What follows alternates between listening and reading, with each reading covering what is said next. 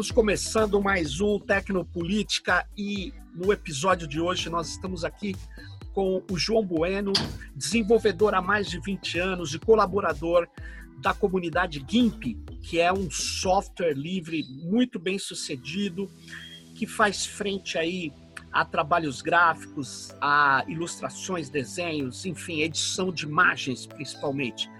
E João, muito obrigado por participar aqui com a gente, porque nós estamos vendo é, hoje na pandemia é, diversos desafios, o avanço das plataformas proprietárias, o, o, avanço na área de educação, principalmente de soluções completamente fechadas, que muitas vezes são de empresas que vivem da venda de dados, amostras, de, de, de, de, de pessoas né, para o marketing, para os serviços de outras grandes corporações.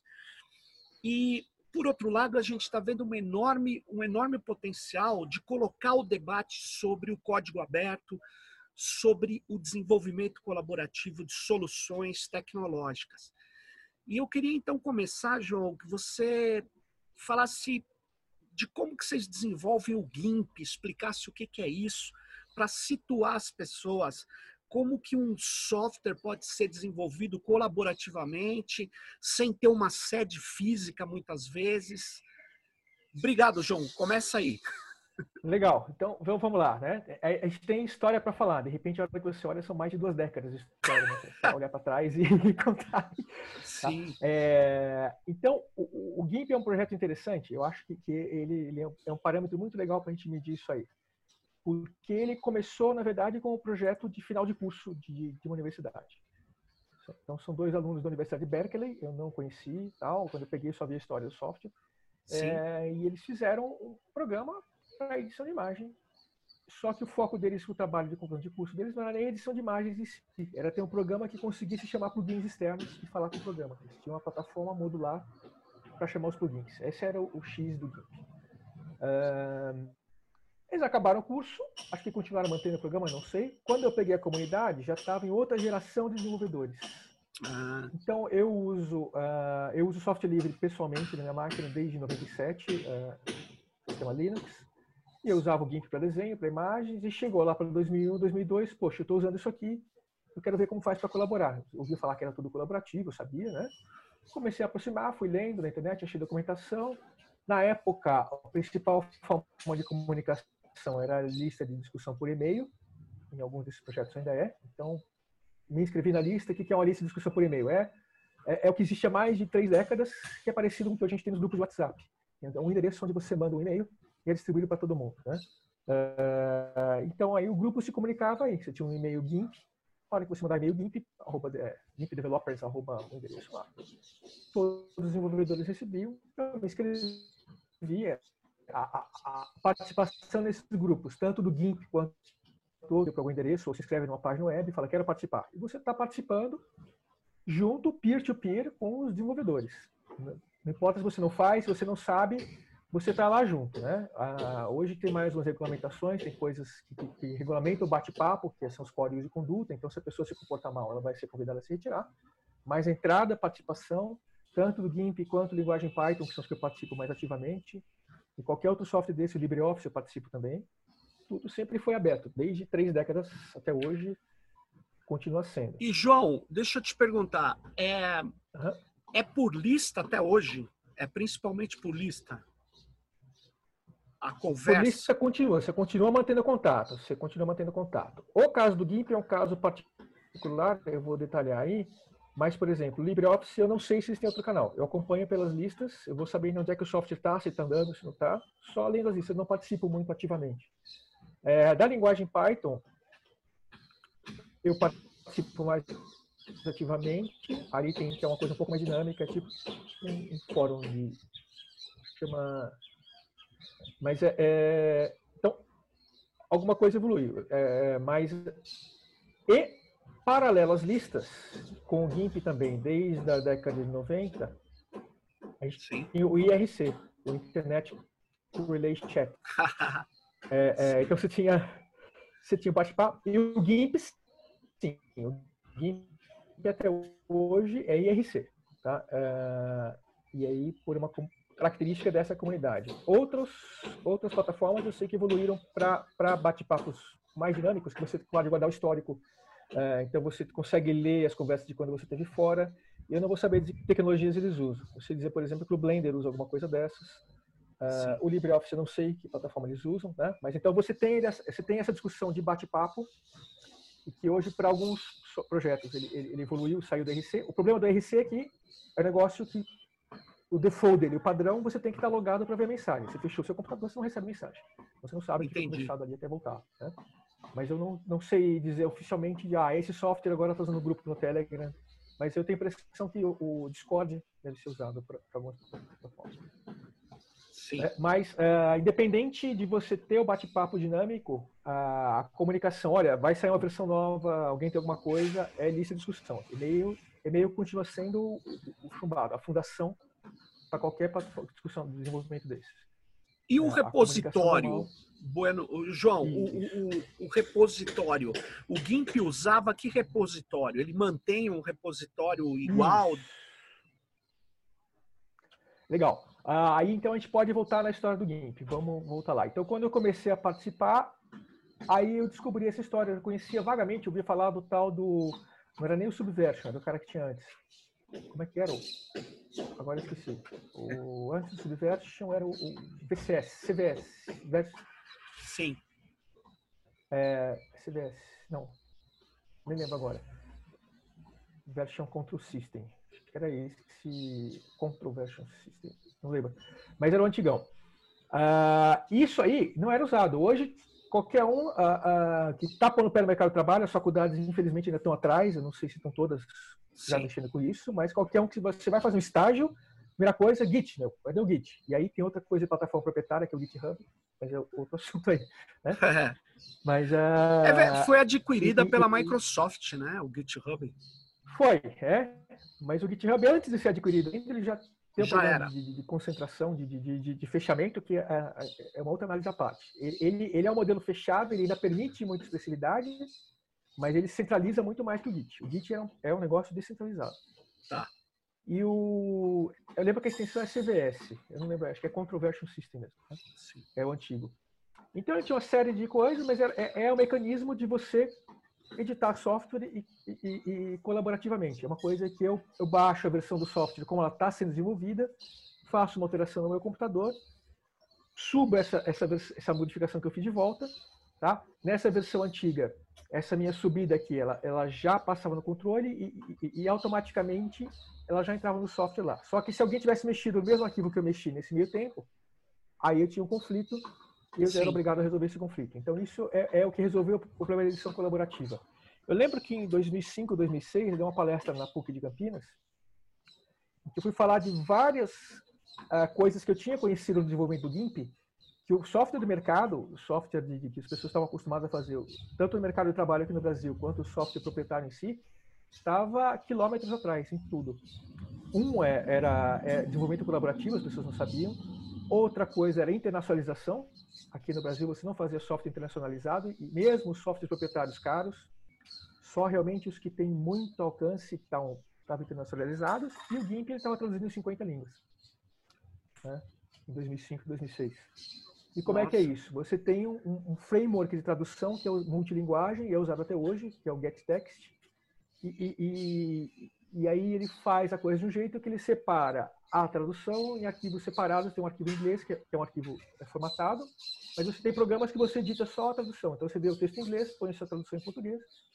A hora que você compila o programa com aquilo, ele, você escolhe a língua do programa. Então, é, por muito tempo ainda, se você quisesse usar um programa de, de, se quisesse usar um Photoshop no seu Windows em português, eu não sei nem se dava para fazer. Ah, é? é? Seu Windows em português, você queria pôr um Photoshop em inglês, eu não sei nem se tinha como. Ele ficava preso no português. E a tradução feita por algum vendedor. E o GIMP, você no menu de linguagem, eu quero essa, quero essa. Podia ver, usar o GIMP em grego. Hebreu, e, pode. É. E, João, quem faz a tradução em geral do, desses softwares é a comunidade. Comunidade, comunidade, né? Então, tanto que eu comecei como tradutor do GIMP também. É, ah, eu dei muita tradução deles, primeiros. Eu comecei a participar do projeto em 2004, 2003, 2003. E, e, eu fui como mantenedor da tradução até 2009, mais ou menos. Tá? E aí, naturalmente, aí entra um detalhe que eu não falei ainda, né? O GIMP, então, ele é um projeto que sempre foi voluntário. Certo. Ele é um pouco diferente aí do LibreOffice e outros. Então, depois que a, os dois autores originais eles acabaram, acabaram a faculdade, se em algum momento a gente teve algum desenvolvedor pago, foi uma bolsa aqui, foi é, é, algum grant ali, tá? Mas ele é mantido ao longo de 97, então tá aí 23 anos uh, de software, mantido voluntariamente. São pessoas então que se envolvem no projeto. Uh, você tem uma comunidade de amigos, as pessoas realmente se tornam amigas em torno desse projeto. Então você está no RC, está conversando todo dia com aquelas pessoas. Às vezes você conversa, então alguns anos eu tive muito presente, todo dia estava na sala, agora uh, não estou mais.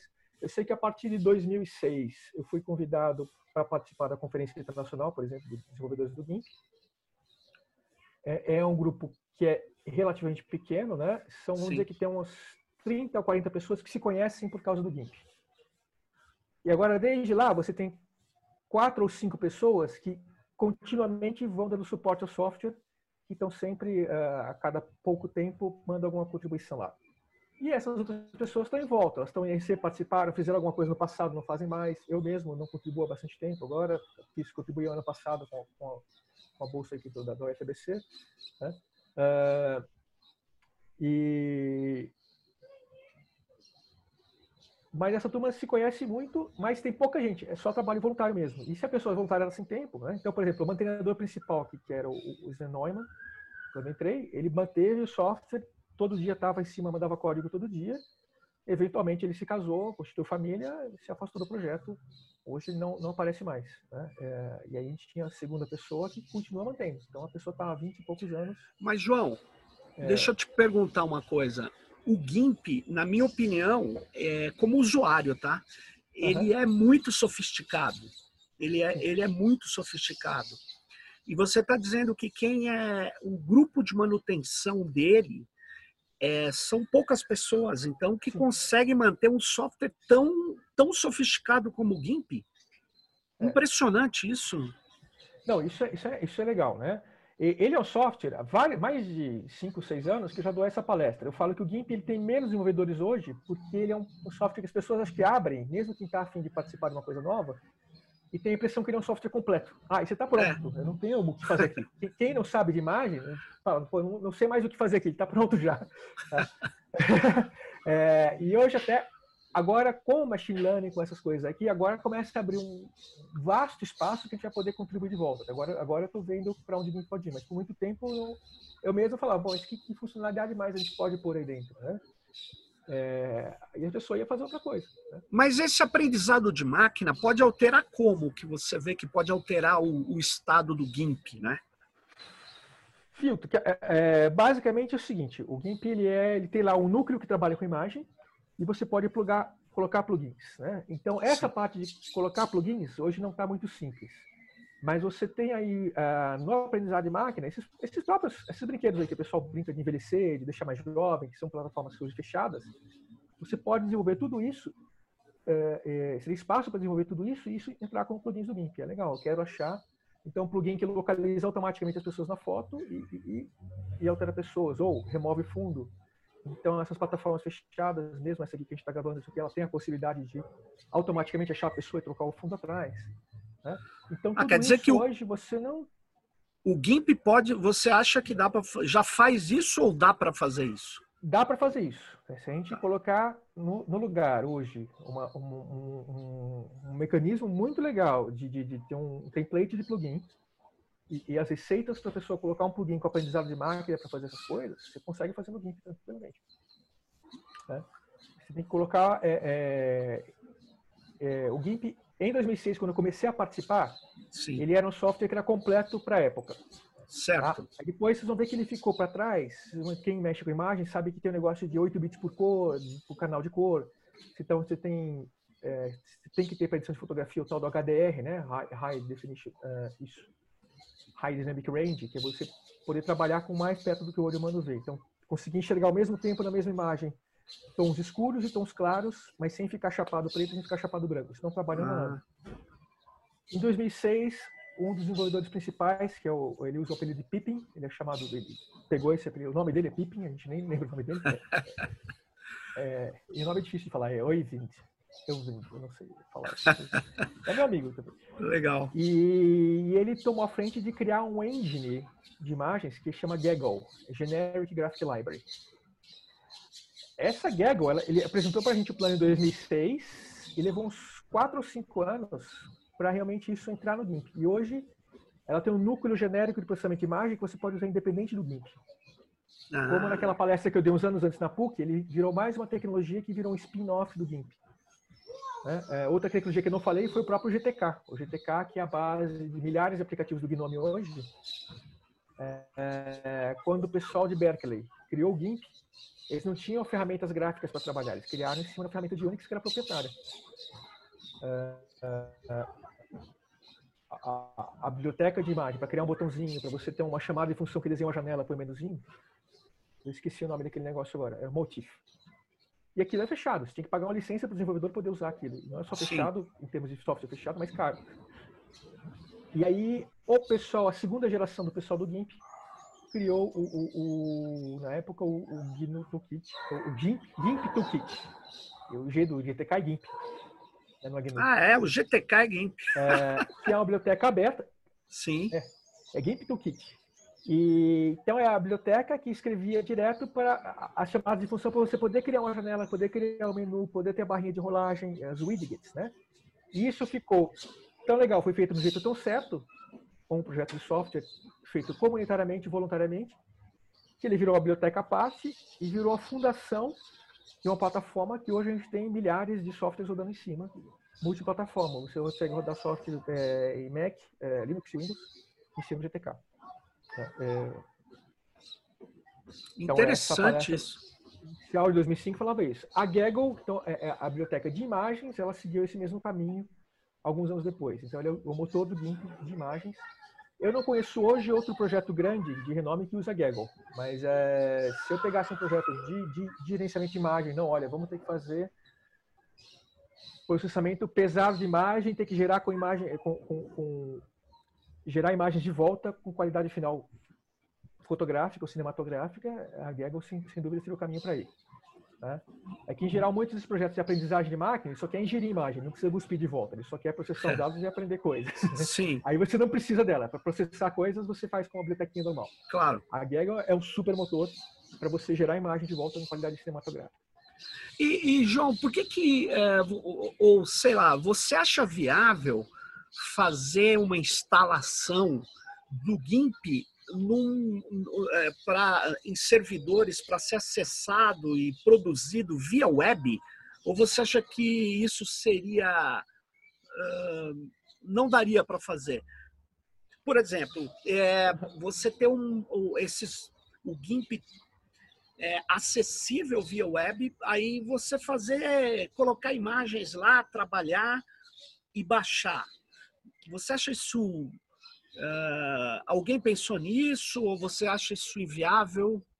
Olha, já pensaram ao longo do tempo, eu não vou saber dizer quem ou quando, mas hoje seria viável, tá? Eu não, hoje é viável. Forma esse tipo. É, assim, é, é, não sei se tem um projeto para isso, mas você conseguiria fazer não necessariamente definindo o GIMP, o GIMP vai ficar ele normalzinho, e você vai procurar algum projeto que faça o quê? Que transmita para o servidor web os eventos traduzidos como eventos do, do X11, do, do Xorg, do, do, X. Né? Então Sim. você clica com, com o mouse no seu navegador. Para o GIMP, a única coisa que chega é um clique do mouse na posição tal. Ele não, não vai ter problema com isso. É... Agora, o GIMP é um programa de pintura, ele leva em conta, você pode usar periféricos, até, até aqui perto, né? Então você pode usar periféricos de desenho mais sofisticados que tem a pressão, não é só o mouse, tem um clique e você tem vários níveis de pressão aqui.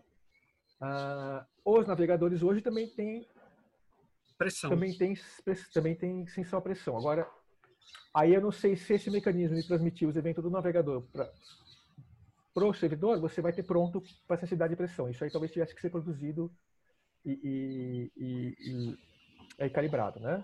Mas para mouse, você hoje consegue fazer provavelmente uma instalação dessa pronta. Você põe um. Interessante. Você sobe um servidor headless, sobe um, um X11 virtual no, no servidor, é, e põe alguma coisa assim, é 99% de certo que você tem alguma coisa em JavaScript que você traz o X11 para a web e clica aqui sem pressão. Com, com sensor de pressão mais periféricos pode ser mais complicado. Ou né? seja, e se a gente... você vai ter, é, você vai ter que desenvolver alguma coisinha a mais para fazer o in out de arquivos, né? Entrada e saída de arquivo que o. Ô, João, ou seja, lá. se você juntasse algumas universidades, coletivos com ONGs que têm recursos, você é, conseguiria fazer uma coisa dessa tranquilamente. Dá para é fazer isso. tranquilamente, né? Isso, dá para fazer. E, e, hoje, com as infraestruturas que a gente tem de, de coisa, dá para escalar esse negócio. Pode fazer um. Dá para fazer escalável e federado, é, sem ter federado. tudo num único lugar, né? Dá, porque você tem tecnologia para isso de, de file server, você consegue fazer uma porção de coisa. É, e aí a minha dúvida, João, você que está há muito tempo desenvolvendo aí, colaborando com códigos, com tradução, como é que você explica que as nossas universidades, ou mesmo no Brasil, a gente não tenha tanto desenvolvedor interessado nessas coisas. O que será que acontece? A formação desde a da escola é uma formação é, que descarta a ideia da colaboração? Não sei, o que, que você pensa disso? É, a gente tem um problema aí geral da sociedade que é, que é a questão de quando alguém vira para você e pergunta o que, que você faz a pessoa quer saber no que você trabalha para ganhar dinheiro. Perfeito. É, né? E você tem um problema que você não ganha dinheiro trabalhando com voluntário. Então, ah, é, é, é, é, o problema. Eu tive aí uma história de vida que eu tive um privilégio por alguns anos e eu decidi, e aí você sente culpa por causa disso, eu me sinto culpado até hoje, mas no tempo da universidade eu falei, quer saber, eu vou, vou ficar na universidade. Não me preocupei em ter uma fonte de renda externa. Como o pai está tá com uma situação legal, né? Hoje, e aí hoje a hora que eu penso para trás, nossa, que molecagem eu fiz, putz, agora eu podia estar muito melhor de vida, tal. Mas é, é, é, tem um monte de coisa que foram feitas, que eu fiz, eu participei desse projeto, tem essa história, que não teria sido feita. E, e, e, as pessoas não têm essa possibilidade, mesmo porque, mesmo alguém que tem essa possibilidade, a pessoa não tem nenhuma motivação para estar tá aí, a não ser que ela vai ser moleque. Né? E essa pressão, ela piorou de lá para cá. Né? Piorou, né? É, não melhorou. Eu entrei na universidade em 92 de lá para cá não, não, ficou mais fácil isso, né? É, e eu estava na universidade pública, eu tinha esse espaço, então eu, pude me dar o luxo de estar numa universidade que eu assistia quatro horas de aula e ficava seis horas no computador na universidade fazendo o que eu quisesse.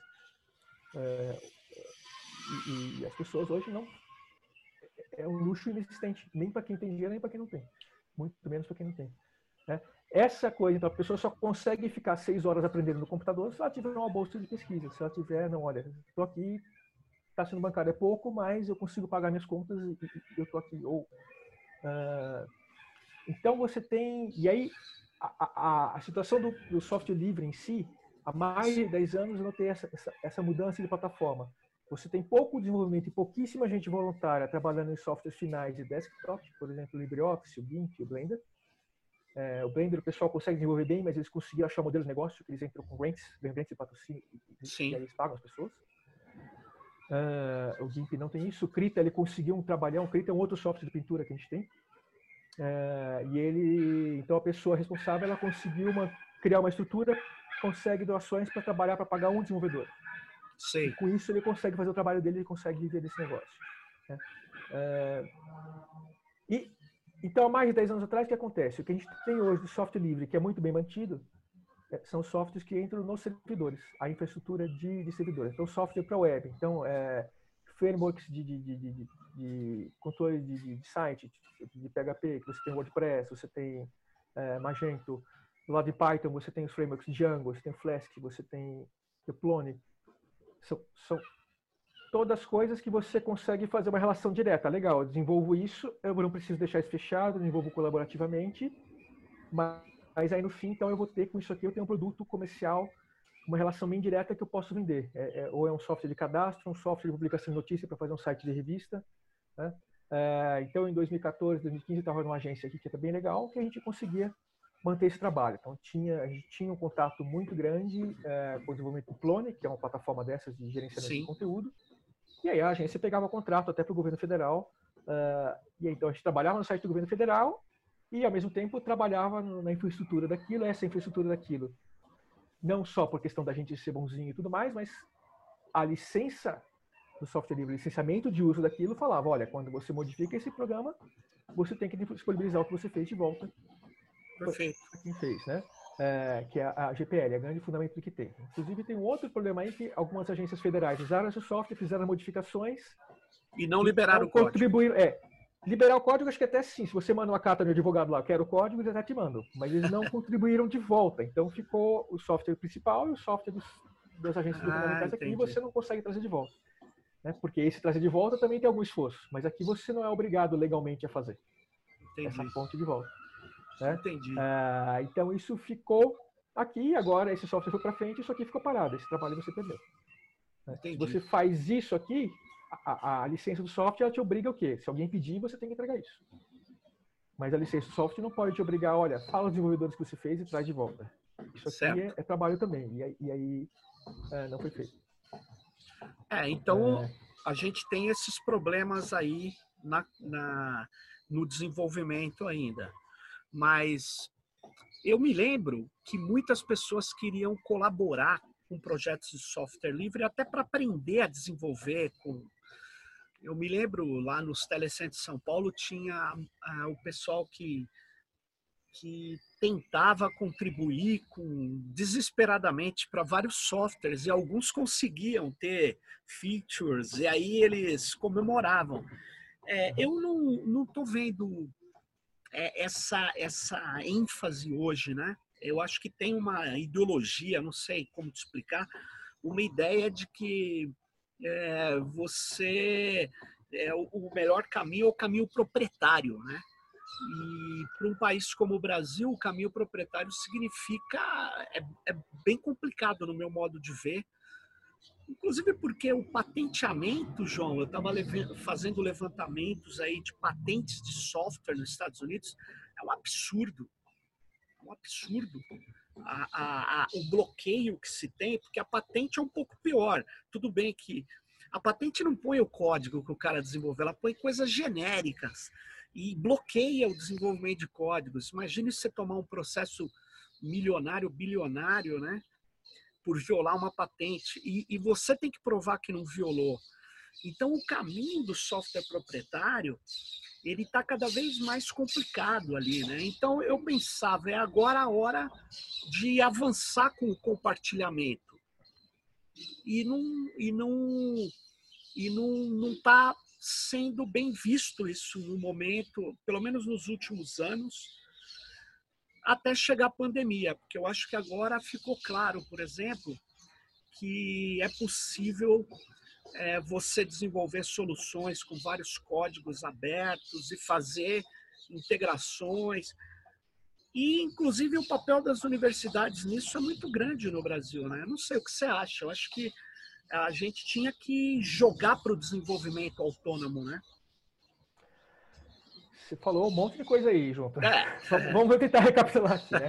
É, que, vamos, vamos, tirar a patente da frente primeiro. A patente é exatamente isso que você falou, né? Eu acho que, que para ilustrar aí, ah, eu sei que na década de 2000 ainda, eu lembro de ter visto uma fala, uma fala do Bill Gates, ele explicitamente disse numa palestra dentro da Microsoft para os funcionários que se a estrutura de patentes de software na década de 90 fosse o que eles tinham no ano 2000, eles não tinham conseguido começar.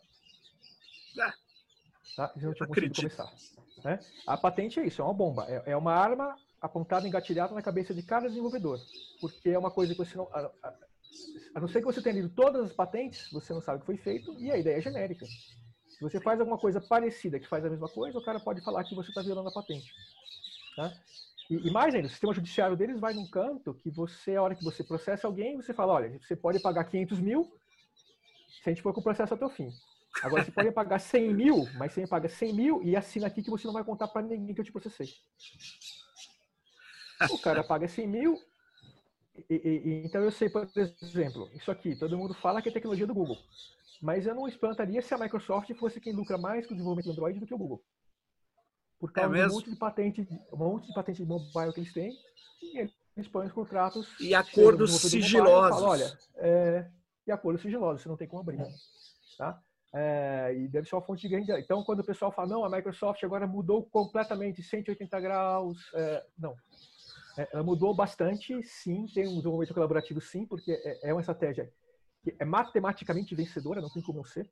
Do, claro. nem só, não tanto do software livre aí, mas aí quando a gente faz a distinção do open source, você tem centenas de pessoas colaborando numa solução e, e uma pessoa só colaborando aqui, você não tem, tá? Você vê que claro. o, o, o, Linux, por exemplo, engoliu qualquer outro sistema, tanto na área do mobile quanto na área de supercomputação. Faz mais de 10 anos que os 500 supercomputadores mais rápidos do mundo usam Linux. Não tem uma máquina com Windows né? é, é, ou outro sistema qualquer, qualquer outro Unix. Você tinha mais de 10 Unix concorrendo. E todos eles tinham esse problema. O, o desktop ele sobrou um nicho, praticamente, onde sobreviveu sobreviveram outros sistemas aí que são fechados. É, é, é, porque ele chega no varejo. Então você tem uma coisa, a força do marketing é muito mais forte. E porque ele aprisionou os games, né? É, a gente subestima isso. É, tem os, é, os games, os games, é, com certeza, os games, acho que sim. É uma coisa muito forte, né? Que é, é, quem que vai comprar um computador na casa? Não é, não é o pai de 50, é o, é o adolescente de 15. Exato. é, é, e, é isso aí. É. E então você tem uma série de histórias aí. A patente ela é um desses caminhos. Agora você falou outra coisa, falou da, da força que a, a, a parte do, essa força do desenvolvimento do software livre que tem hoje. Ela, acho que ela hoje o mercado de trabalho ele, ele continua com essa coisa de não, vamos desenvolver a aplicação final web. Os desenvolvedores web todos usam software livre. Tá? Você não tem um produto que está no mercado. Pode abrir um site startup você não vai ter site startup que não seja software livre do, do, do servidor, do, do Unity do servidor, da linguagem, do banco de dados, uh, até, e, aí até o front-end, que vai ser um monte de biblioteca JavaScript, mas a colaboração de volta disso é muito pouca, porque você não tem espaço dentro da startup para colaborar. Uh, então eu já trabalhei nos últimos, desde 2014, eu participei de três ou quatro startups aí como, como colaborador. Uh, em todas elas você até tinha as que eu participei, você até tinha boa vontade da gerente. Você fala, não, você faz isso aqui com software livre, a gente vai publicar tal. Mas você não tem espaço. É muito difícil você conseguir, depende praticamente da iniciativa individual dentro da empresa para você conseguir uh, conseguir, porque você tem uma formatação, uma coisa é o código, outra coisa Sim. é toda a parte burocrática que você tem que fazer para disponibilizar esse código livre. Então, uma delas que eu participei era de e-commerce, então ela mantém a biblioteca de correios. Certo. Então, é uma empresa gigantesca, ela tem centenas de projetos dentro que ela usa para manter o negócio dela, ela consegue manter um projeto mais ou menos uh, bem mantido aberto, que é uma biblioteca uh, para usar, uh, é uma API dos Correios, que ela facilita a comunicação com os Correios a partir da linguagem Python. Uh, então, e aí você, tem, você tinha uma super vontade de fazer isso, mas mesmo assim não ia. Outras não tem nem a super vontade, você está usando software livre, mas você não tem. Né?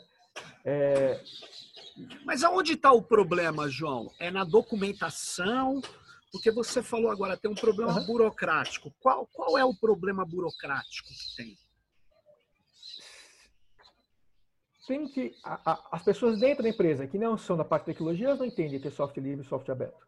Tá. Então, se você está numa empresa que não nasceu como startup de tecnologia, você vai chegar para a administração superior e falar: não, olha, eu quero pegar nosso programa que a gente está fazendo aqui, colocar aberto, qualquer um ter acesso tem um problema. Né? E aí você tem outro problema, mesmo quando a pessoa entende isso, aí você tem um problema de, não, mas isso aqui vai dar, está ligado com as coisas que a gente faz dentro, vai, você vai estar tá expondo coisas do nosso negócio. Então você tem que conseguir filtrar isso. A boa prática de desenvolvimento já, já implica que é coisa filtrada, então você consegue, né? Sim. E, e, a, e aí tem aquilo, tem que ter entrega essa semana.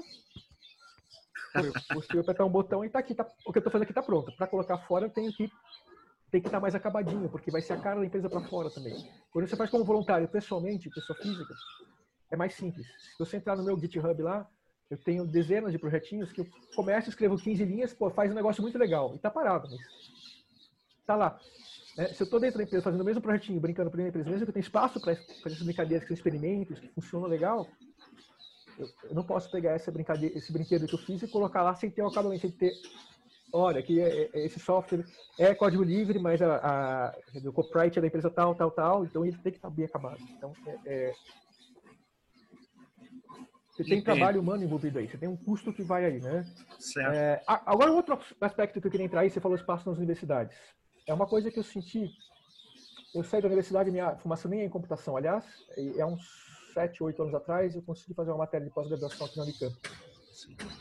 E eu eu senti uma coisa aí. Você tem, na verdade, são três frentes de pessoas que trabalham com computação que são distintas, elas quase não se falam.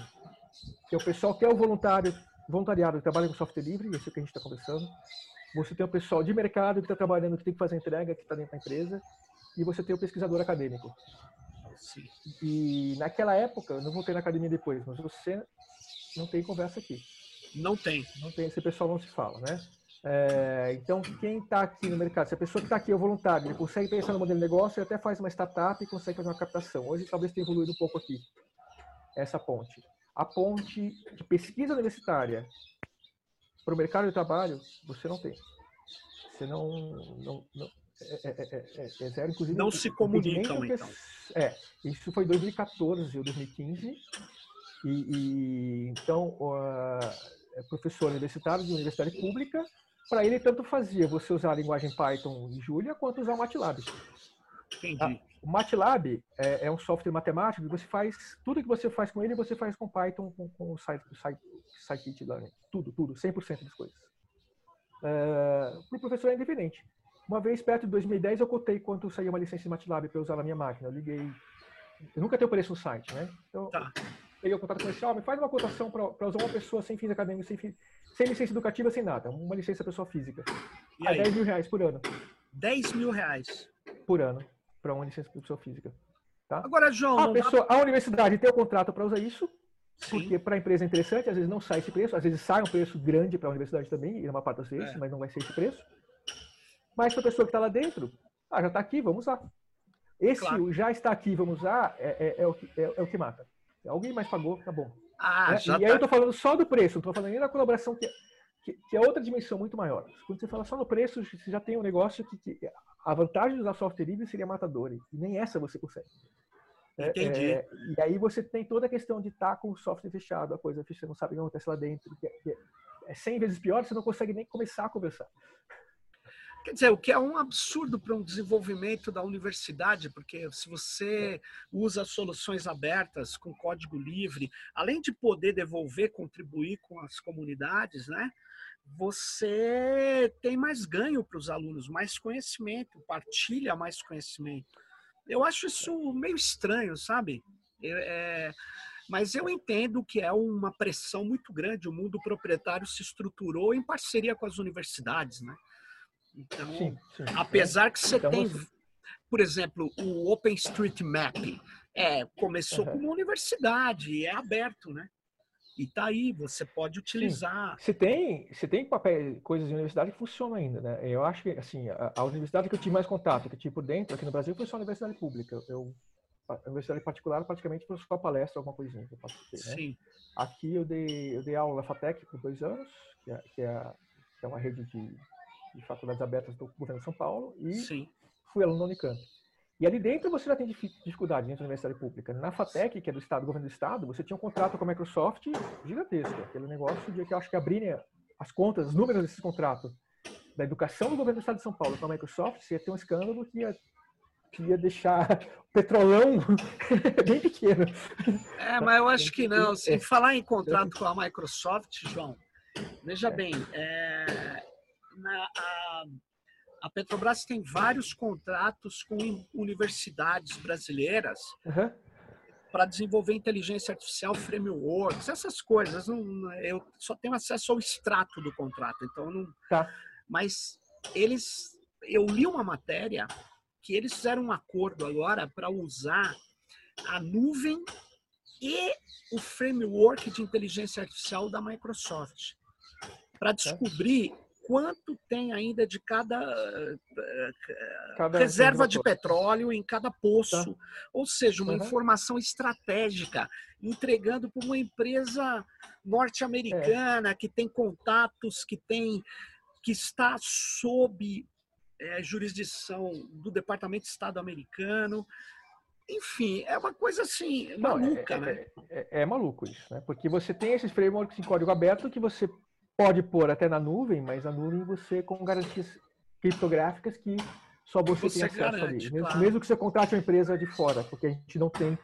É outra coisa, né? a gente não, não desenvolveu aqui no Brasil uma, uma, empresa de infraestrutura de tecnologia. De repente, um contrato desse você até consegue uma empresa nacional, você consegue dar esse kickstart para ela ter um data center e fazer o que hoje a gente tem essas começar um data center, que você tem esse problema de capital que está aí hoje, né? É, Sim. Tem que Sim. ter o data center gigante para conseguir ter essa computação elástica. Mas você, e, João. Agora, o framework de inteligência artificial é, é, é absurdo usar um desses, né, proprietário. Você é, tem hoje as coisas em software aberto, você tem. Né? Agora, João, vem cá, você acredita no, né, nessas conversas que eu tenho tido aí, também por causa da universidade que eu dou aula, eu, eu tentei fazer uma, uma, vamos dizer, uma pressão para poder a gente pegar códigos, vários códigos e montar alternativas a essas coisas que tem Google Meet, Microsoft for Education, ou o contrário, enfim, que estão entrando e se tornando intermediários da relação professores-estudantes. Então, eu vejo, é, pela lógica do software aberto e livre também, você pegar várias soluções e montar é, as, as universidades brasileiras, não precisa ser todas, pode ser algumas. Poderia ter bolsistas, poderia ter ou contratação de técnicos e desenvolver isso. Você acha isso, você acha isso viável? Num período de um tempo, é óbvio que isso demora um oh. tempo, mas não tanto assim, né? Para soltar uma versão é, beta, por exemplo, de uma solução que melhorasse o que a RNP fez lá no Rio Grande do Sul. A RNP tem um, um streaming que ele instalou aqui no Brasil com código aberto. Por que, que a gente não, não desenvolve uma coisa e sustenta numa rede federada? Ou será que, tem que ter, teria que ter um data center gigantesco? Não, eu acho que é, que é viável, né? Porque uma coisa é o seguinte, né? Hoje você espera poder pegar isso aqui e fazer uma videochamada, apertar um botão e fazer uma videochamada. É, então, exato. É, então isso virou commodity. Sim. Né? E, e, e, você tem a solução de software livre para isso. A parte técnica, que é a parte de você poder gravar o vídeo, poder fazer o streaming do vídeo, você tem gente que conseguiu no exterior fazer isso, e isso é software livre. Você tem o software para isso. E agora me deu branco no nome. Né? Mas você tem mais de um. É, então, é questão realmente. O trabalho que você tem é realmente estruturar isso num servidor com, com, com aplicação, uma infraestrutura e fazer federado. Daria para fazer. Dá para, por exemplo, fazer um pool e pagar é, uma startup ou, ou que seja uma, uma entidade do terceiro setor para coordenar o desenvolvimento disso. Sim. E você tem um negócio que você instala com um clique. Olha, me pega esses seis servidores e joga ali e você vai ter isso, né? É, é. Mas isso não é feito. Mentalidade. Eu tenho. Eu,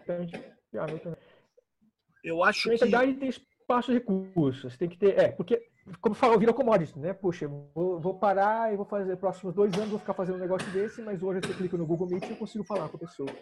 Claro. Né? Só que você está usando o Google Meet para falar. Então tá, é, e tá você está entregando os dados, João, você está é. entregando todos os dados, todo o, aquilo que é importante, que seria para a universidade ou mesmo para o país, uma vez é. que o modelo de negócio é baseado em, em, em tratamento de dados, né? Quem está tratando são eles, né? Quem está tratando são eles. Você tem é, os dados. É, é, acho que é uma coisa interessante. O pessoal tem muito medo de que dado você entrega a partir de agora. Ah, não, você não pode usar esse aplicativo aqui do, do conectado na rede social que ele vai pegar a sua face e vai coletar. Ele já tem esses dados, né? É, essa parte. E, e, e, o pior que você tem é aquele, aquele documentário do, do, do rede social, ele exemplifica isso muito bem. Eles, eles, eles precisariam de 1% dos dados que eles têm, que eles coletam hoje, para ter todo o controle que ele tem. O pior problema é, é, é, é, como eles usam esses dados de volta. Que aí é um outro problema de regulação que você tem que fazer. Mas a... É. Agora, dados estratégicos, você tem outras coisas problemáticas, você tem, você tem coisas. É, Mas, é... Agora, o maior problema realmente é quando você põe um software fechado em algum lugar, você não sabe o que tem dentro. Né? Esse, esse final de semana eu escrevi isso, eu, eu mandei até um tweet disso, né? É, foi, eu não lembro o que eu estava falando, mas eu sei que chegou num ponto eu falei, ah, mas é, a princípio, qualquer programa que você rode em qualquer máquina, você não tem controle sobre ele, a não ser que você tenha visto todo o código-fonte e tenha auditado Sim. todo o controle do que está ali. E a gente se acostumou com isso num ponto, ninguém mais pensa em abrir, se não, você não vê gente falando em abrir é, o firmware nos computadores. Então, eu tenho aqui, eu tenho o controle do núcleo do sistema operacional, eu tenho o controle do file system, tenho o controle de tudo na minha máquina, mas é cheio de computadores inteiros que rodam dentro da CPU. Não tem ninguém falando disso, né? Há dois anos atrás, apareceu, olha, apareceu um bug no, no, sistema da Intel e todo mundo ficou sabendo que ele tinha um sistema operacional inteiro dentro da CPU. Claro. Falei, agora vai aparecer isso, o pessoal vai mexer. É. Não. Só aparece, João, volta, apareceu, apareceu, apareceu pela boca do Donald Trump atacando a Huawei chinesa, dizendo que não pode usar os roteadores e a infraestrutura de 5G dos chineses, porque elas podem captar dados. Então eles estão é. ah. usando, eles estão usando o argumento que você acaba de falar, que eles praticam para impedir que os chineses implantem a sua infraestrutura, porque na verdade, sem dúvida nenhuma, se você tem uma solução fechada, você não sabe o que roda dentro. É isso. Né? Essa né? é a questão. É, é, como é que eu escuto isso, né? É, é lembra da propaganda do gatinho que só ouviu o X Gachaxi? Então, você não pode usar porque vai capturar dados. Eu escuto assim, não, mas se você usar o deles, a gente vai deixar de capturar os seus dados porque você não está usando. é, mas é essa a questão. eu escuto isso já, né? É, exatamente essa a questão. é, é fechada. E, e, e, no 5G você tem um monte de coisa, porque você tem um, um, você vai ter um, um, emissor de rádio potente a cada poucos centenas de metros. Né? Ele é. pode interferir.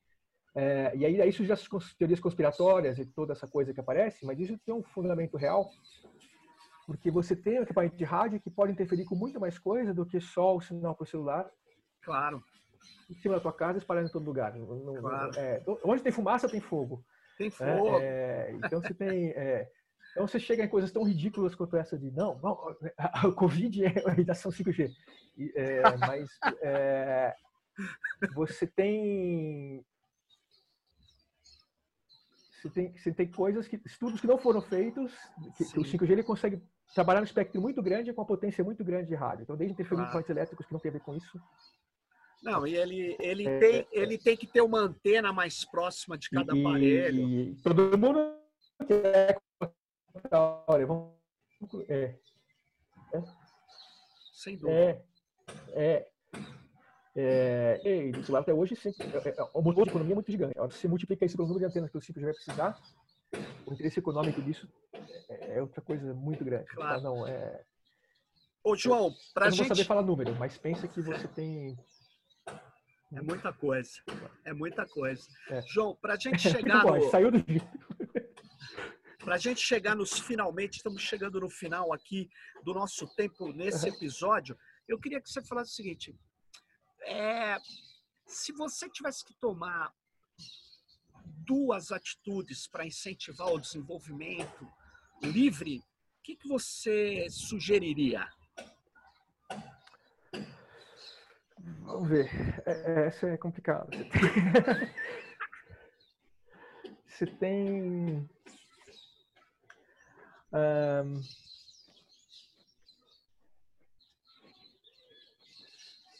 é, não é fácil. Eu, não sei, porque é, é, é, não é fácil, porque é, aquela história. Você, você precisa de intervenção do governo. Agora precisa ser uma intervenção do governo que não atrapalhe as pessoas, intervenção que você leve a Perfeito. pessoa ao longo, no médio prazo, nem longo prazo, nem curto, a virar coisa e você fazer a coisa multiplicando. A grande vantagem do software livre, o que é? É que ele é uma coisa que é multiplicativa, é como se fosse um juro. Né? Se cada 10 linhas de código tem que fazer uma é aproveitada pelo coletivo, só que 10 linhas de código, cada um dos 200 concorrentes escreverem, uma é aproveitada pelo coletivo, isso é um juro composto na qualidade claro. do software. Né? Claro. Então, se você, é, vamos colocar, coloca 5 milhões de aspas aí, tá? Mas um imposto no desenvolvimento que, que vem na, na, forma de algum código que você produz, você tem que contribuir de volta, né? isso deixa de ser um buraco e passa a ser uma coisa que vai compondo ao longo do tempo. Tá? E é o que faz o Linux ser usado em 500 de 500 supercomputadores do mundo. É, é, não é, não é 99,8%, é 100% de todos os supercomputadores mais rápidos na, do mundo. Na verdade, é. é. É. Na verdade, João, se você olhar é. Google, tudo, essas, essas mega estruturas todas, Amazon, todas usaram software livre no início. E O Google usaram, ainda devolveu alguns códigos, mas essas Ele outras, devolve, é. Facebook, é. não. não. Mas usou é, também software livre. Tem, então, tem, tem, tem. O Facebook tem contribuição sim, tem. Ah, é? Eles têm, eles têm uma versão do PHP, por exemplo, aceleraram bastante o PHP. É, todos eles contribuem de volta. É, as empresas são muito grandes, né? Claro. O, o, começo daquele comentário que tem na Netflix é interessante, é aquela, aquela coisa, você não consegue achar um culpado. Porque dentro das empresas são as pessoas, e as pessoas, a pessoa tá, tá querendo fazer. E às vezes, ou por motivo econômico, Léo, se a gente põe isso aqui, todo mundo vai contribuir de volta, vai crescer o nosso. E às vezes marketing, ah, se a gente puser isso aqui como software livre, as pessoas vão usar, vão falar bem, né? É, o Google, ele, ele, o núcleo, o engine do browser dele, do Chrome, o Chromium, ele é livre. É verdade. Acontece, hoje, o Google, hoje o Google tem controle do, do, navegador da Microsoft, o Google tem controle do, do, do, do, do Chrome, Opera, do ele, Opera. Dizer, ele, ele, é, é, então ele, ele tem, é, porque é software livre, mas dentro do software livre tem vários modelos de desenvolvimento. Então tem um modelo que, ah, tudo bem, você pode ver o código, você pode contribuir, mas quem escolhe se sua contribuição é boa ou não, quem vai falar, quem fala dentro que não, quem vai dar a linha que esse negócio vai seguir sou eu. Né? É, é, é, é, não tem um termo simples para descrever isso, mas você tem várias políticas dentro do software livre. Ele é um modelo de catedral, o Chromium, né? É, Sim. É, tanto, por exemplo, a, a, a Oracle, ela se deu muito mal com isso, porque ela tem coisas que são licenciamento livre e ela vai fechando, mas ela, a barreira para você conseguir contribuir ah, na época, né, para um, um Open Office era tão grande que o, o software tinha parado. Ah, para a linguagem Java, a mesma coisa. Teoricamente é aberto, mas na prática. Mas essas são as barreiras burocráticas. Eu falei, o Google até tira isso agora da frente, só que ele dá a carta. É. Sim. Mesmo assim, é uma coisa muito melhor do que você ter uma coisa. Ó, você pega esse pacote aqui, uh, a gente dá de graça, independente do custo, né? E você põe aí e funciona. Puxa. Né? Legal. É extremamente desconfortável. E hoje todo mundo faz isso. Eu ponho um negócio desse aqui para videoconferência, eu estou fazendo isso. Eu ponho. Uh, você um plugin de editor de texto de programação, e editor de texto de programação tem código fechado. Eu me sinto muito mal com isso. Mas é isso aí, João. Mas. Pô, valeu por você dar, trazer essas questões aí para gente. A gente tem muita coisa a refletir ainda e a desenvolver.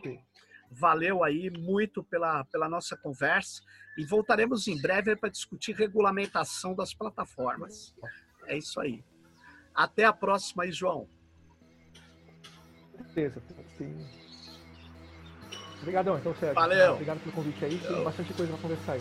Valeu, um abraço. Tchau, pessoal. Obrigadão, Tchau. Então, pessoal. Até mais.